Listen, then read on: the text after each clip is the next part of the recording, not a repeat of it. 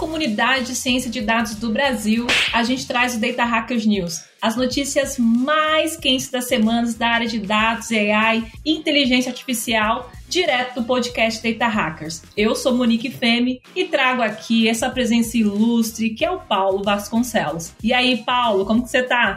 Opa, galera, bom demais vocês? Vamos lá, aí, mais uma notícia, mais uma semana de notícias que não para, né? O mundo já não, não para. É, e tá bombando, hein, Paulo? Olha, falo para você que quase perdi algumas noites ali muito ansiosas de algumas notícias que surgiram aí da semana passada para cá, hein? eu também, eu também. Já falar de algumas aqui que eu vou comentar que me fez querer comprar um óculos VR, mas a gente comenta daqui a pouco aí. Logo mais. E aí, bora pra primeira notícia, Paulo? Simbora!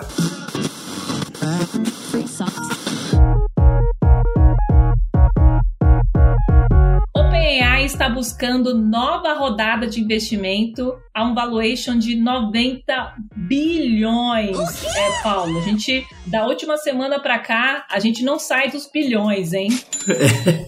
É. Que é pouco dinheiro, né? Pouca coisa, né? A gente tava falando quase semana passada de 40 bi que a Amazon investiu na Anthropic e agora a OpenAI tá querendo sair as compras aí no valuation de 90 bilhões. É, é muita, muita grana, né? É muita grana. E comparando a notícia ali, né, Paulo?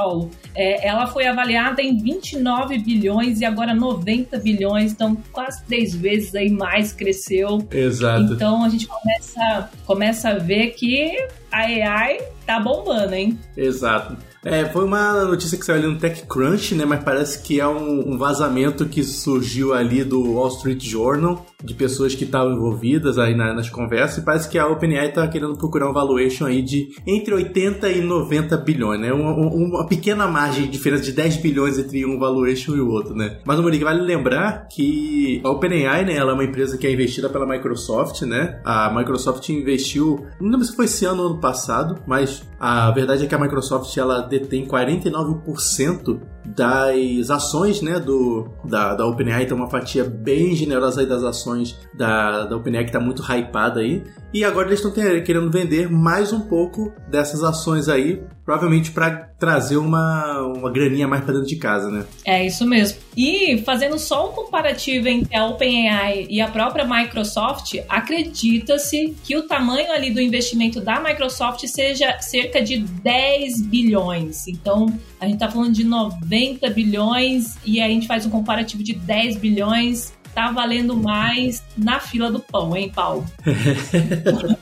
Exatamente. Então vamos ver como é que é, porque assim, é nada, nada, a OpenAI é uma empresa que tem um custo de operação muito grande, né? A gente tá falando aí de dezenas e dezenas de GPUs é, que precisa ser rodada para alimentar os modelos ali com chat GPT e tudo mais. E ela, tá a empresa está chegando numa estimativa, né, de que eles querem faturar, estão para faturar um bilhão de dólares esse, esse ano. E agora vamos ver, né, como é que vai funcionar essas rodadas de investimentos aí, né? Agora o que resta é esperar os próximos meses, ver se alguém vai fechar esse nesse valorzinho aí pequeno aí que, que eles estão procurando, né? É, e o mais legal, acho que só para finalizar, é que a gente começa a ver também uma questão de especulação, né? Tipo, do próprio mercado, né? E isso, teoricamente, movimenta toda a parte econômica aí, olhando tanto para investimento em novas tecnologias ou até mesmo para o aquecimento aí que as empresas estão investindo em inteligência artificial, né, Paulo? Exatamente. E um, um detalhe interessante é que eu me pergunto como é que seria essa, essa, ação se o mercado tivesse um pouco mais otimista em questão de IPOs e investimento de ações. Porque hoje a OpenAI está muito hypada, né? Então será que se o mercado tivesse bom, aquele boom de, de IPOs que a gente teve alguns anos atrás aí, né? Será que eles teriam optado por abrir investimento? Será que eles teriam aproveitado esse hype e lançado um IPO para pessoas terem um pedacinho ali da, da OpenAI, né? Fico me perguntando isso. Felizmente a gente não vai poder saber, a menos que ele faça um IPO. Provavelmente o IPO que teve da ARM, né? Que teve aí no, no último mês, ter flopado um pouco, um pouquinho, mas tipo assim, não ter atingido as expectativas ali, né? Da, da, da SoftBank, se não me engano. Mas enfim, vamos ver. Quem sabe no ano que vem tá melhor o mercado e a gente não vê mais uma empresa aí abrindo IPOs em tecnologia, né? É isso mesmo. Vamos aguardar, hein? Meta anuncia IA para o WhatsApp, Messenger e Instagram.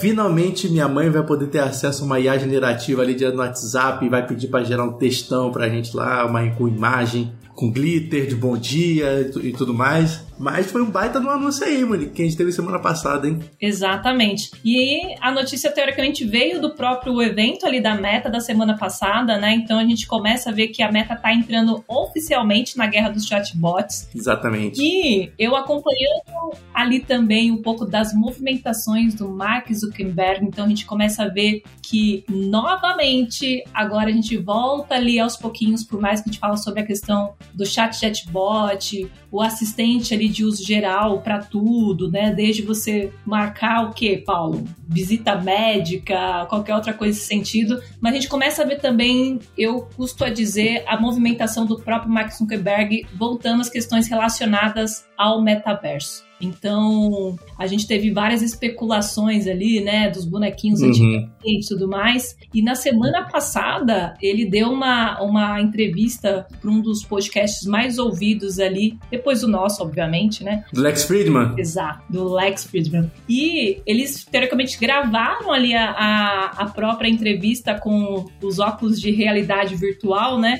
Numa camada muito ali, é, como eu posso realista. É, eu não sei explicar. Tipo assim, geralmente quando você vê esses bonecões avatares, tem aquele vale da estranheza, né? Que quando algo simula ser humano, ele gera aquela, aquela estranheza. É a primeira vez que eu vejo uma tecnologia que não me fez sentir estranho olhar aquele bonecão ali simulado, sabe? É muito impressionante, muito impressionante mesmo. Exato. E aí eu tava até falando contigo, né, Paulo, onde a gente poder gravar isso aqui sobre um filme lá de 2013 que se chama Congresso Futurista, né? então a gente começa a enxergar ali as possibilidades que a gente tem. Já imaginou, Paula, a galera ouvindo aqui o Data Hackers News, olhando para as nossas caras, assim, direto de um óculos de realidade virtual ali? Esse evento semana passada, né, foi o Meta AI, uh, acho que é Meta AI Connect, se não me engano o nome do evento que eles, que eles postearam. O que eu saí de vontade de comprar aquele óculos VR deles lá é sacanagem. Eu tô. Depois desse episódio do Lex Friedman, inclusive, ó, se você está ouvindo só a gente aí pelo Spotify, dá um pulinho lá no nosso TikTok, no nosso Instagram, que tem os cortes ali da notícia, você vai ver o que a gente está falando. Exemplos ali no, no, corte de, da conversa que teve do Mark Zuckerberg com o, com o Lex Friedman e é absurdo, é insano, assim, o nível que a gente chegou de evolução do começo do ano, do, do ano com aquele avatar feio pra caramba que parecia o Buripoke do, do Orkut, até esse nível que a gente tá chegando agora, sabe? Não, e aí voltando, acho que pra notícia, né, que falava sobre a questão dos chatbots e tudo mais, há tempos atrás, o próprio Mark Zuckerberg, ele tinha a questão, né, é, da, da Jarvis, né, que ele até fez ali um, uma publicação na própria ah, social dele, né, falando que aquele projeto que muito se falou aí tempos atrás, alguns pensaram se ia dar certo, se não dava, que foi batizado teoricamente como Jarvis, que era uma alusão a assistente pessoal do próprio Homem de Ferro, para vocês que gostam aí histórias em quadrinhos e Marvel e tudo mais. Então a gente já começa a ver que ele sai de uma questão de chatbot junto com a Meta e vai muito para essa frente do que a, o próprio nome da empresa, quando foi trocada, se comprometeu. Então a gente já fica meio que curioso para saber quais são os próximos passos e como que isso vai impactar o nosso dia a dia ou da sociedade aí olhando para as redes sociais. E olha só, vamos lembrar quem são os grandes competidores desse mundo de ar. Né? A gente está falando de OpenAI, mais Microsoft ali por conta do grande investimento que eles têm. Estamos falando de Google e o Facebook ele é um enorme competidor, competidor de peso absurdo que está chegando nessa briga. Por quê? Eles não só têm um nível de pesquisa invejável que está tendo aí nesse ano, com o lançamento do Llama, Verdade. do segmento Anything, com esses modelos de geração de avatares e tudo mais, mas eles também detêm simplesmente alguns dos aplicativos mais usados no mundo. Quando a gente traz a nível do Brasil, está falando de uma grande fatia da população que usa o WhatsApp, que usa o Instagram, que usa o Messenger ainda. Eu não tenho Facebook mais, mas muita gente eu sei que usa Facebook ainda. Então você levar esse tipo de inteligência da forma customizada como eles estão fazendo com os avatares lá. Cara, os caras meteram até um Snoop Dogg, que é Dungeon Master, que, é, que, tá com, que tá com a pegada mais pra gamer ali e tudo mais. É uma aposta muito grande na, nessa, nessa luta de AI. E de novo, que eu falo que eu falei semana passada. Traz mais competitividade, traz mais opção pra gente. E eu Quero mais é que eles briguem pelos meus dados, pelas minhas atenções ali na solução que a gente está criando também. É isso mesmo. E a gente não pode também esquecer, né, que alguns, alguns canais ali, até mesmo brasileiros e tudo mais, quando fala sobre essa questão da plataforma e tudo mais, eu não lembro qual que foi o canal que falou, mas até mesmo as questões voltadas ao consumo humano, né? E ainda tinha uma especulação de que o, próprio Mark Zuckerberg ele estava fazendo muitos produtos para a nova geração que está vindo aí, que já está aí vivendo com a, com a, gente na sociedade. É verdade. Então tem muita coisa aí para acontecer. Eu tô sinceramente ansiosa para ver os próximos passos, hein, Paulo? Vai ser legal acompanhar isso e depois, galera, a gente vai fazer uns cortes aí, umas gravações direto do metaverso aí. Não vou estar mais aqui com o meu rosto, com a barba por fazer, cabelo grande aqui, vai estar tudo cortadinho, bonitinho do metaverso. Olha. Ó, Paulo, você tá, você tá voltando ao filme Congresso Futurista, hein? Que onde você pode ser o personagem que você quiser, aonde você quiser. Pô, aí é top. Você é o Batman, então. Você é o.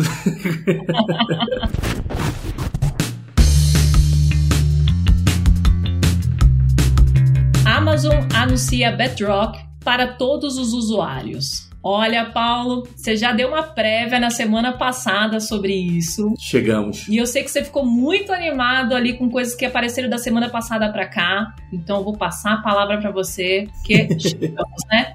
Finalmente chegamos. Exatamente. Mais um aí que a gente está falando de competidores chegando, né? A gente está vendo várias dessas clouds aí, trazendo agora no final do ano muitas soluções, né? E uma delas que a gente já mencionou aqui é a questão do Bedrock. É uma API de IA generativa da AWS, né? A divisão de tecnologia e de cloud da Amazon. E por que que eu acho que é muito interessante? Eu tive acesso, eu tive um acesso beta assim ao, ao ao Bedrock alguns, alguns meses atrás. Testei a solução e é muito legal você poder ter uma grande variedade de acesso a vários modelos sem ter que fazer toda aquela configuração de ambiente que você geralmente precisa. Por exemplo, se você vai configurar para usar um modelo de linguagem de IA generativo de texto, você tem que fazer uma configuração. Se tu quiser usar uma de imagem, você vai ter que usar outra. Se quiser usar uma de som, é outra. O que o Bedrock está propondo é ser uma API que você pode conectar em qualquer uma delas com apenas uma chamada. Você não precisa configurar o ambiente. Então, finalmente aí chegou, né? A, eles anunciaram aí acesso ao que eles chamam de General Availability, né?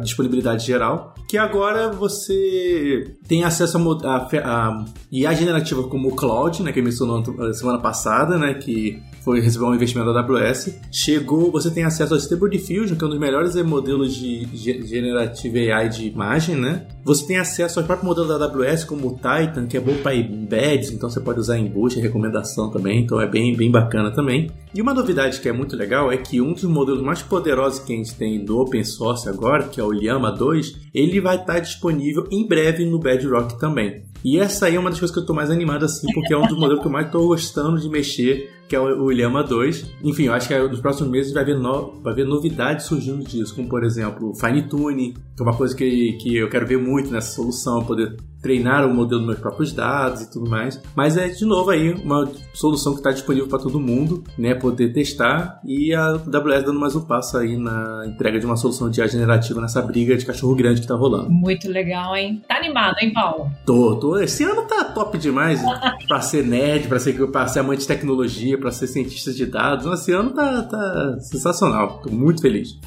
Eu fico imaginando, assim, que esse ano, né, a impressão que dá é que tá todo mundo correndo, assim. Mas e ao mesmo tempo que tá todo mundo correndo, a gente consegue surfar nessa onda de várias coisas que vão acontecendo e a gente não consegue nem meio que prever o que pode acontecer. A gente consegue, vai.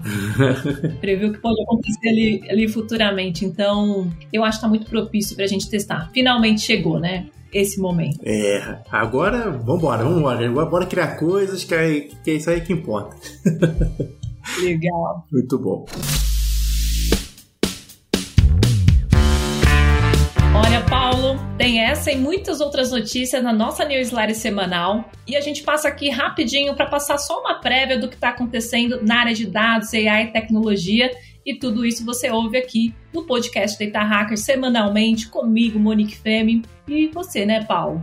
Exatamente, Monique. Isso aqui são apenas algumas das notícias que a gente anuncia lá no nosso newsletter. Então, se você quiser ter acesso a uma lista curada de, de conteúdos que rolaram na área de dados, a gente sabe que é uma avalanche de notícias toda semana. Então, se você quer alguém que faça aquele trabalho de pegar as melhores e deixar ali para você consumir, aproveita lá, entra no datahackers.com.br e se inscreve na newsletter da gente. Segue a gente nas redes sociais que a gente tem aí, né? O Monique LinkedIn da gente. Criamos ali a nossa página no Instagram e a nossa, nossa, nossa página no TikTok também, onde a gente está compartilhando ah, cortes né, do podcast, além de ah, você poder ter acesso a outros conteúdos que a gente cria nessas redes também. Então aproveita o convite aí para você a seguir a gente nessas redes sociais também. E não menos importante, né? Tá curtindo esse conteúdo? Aproveita e segue a gente aí no seu player de podcast favorito, independente de onde você está. Se está ouvindo a gente aí no, no Spotify, no Apple Podcast, aproveita para dar aquela moral, aquelas 5 estrelas aí para fortalecer o nosso trabalho e dar aquele feedback que você está gostando do que a gente está entregando aqui. E é isso aí, Monique. A gente se vê semana que vem, né? Semana que vem a gente volta aí com Data Hackers News. Eu fui.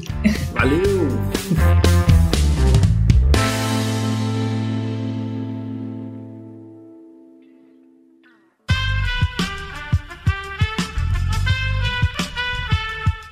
podcast foi editado por Aerolitos Edição Inteligente.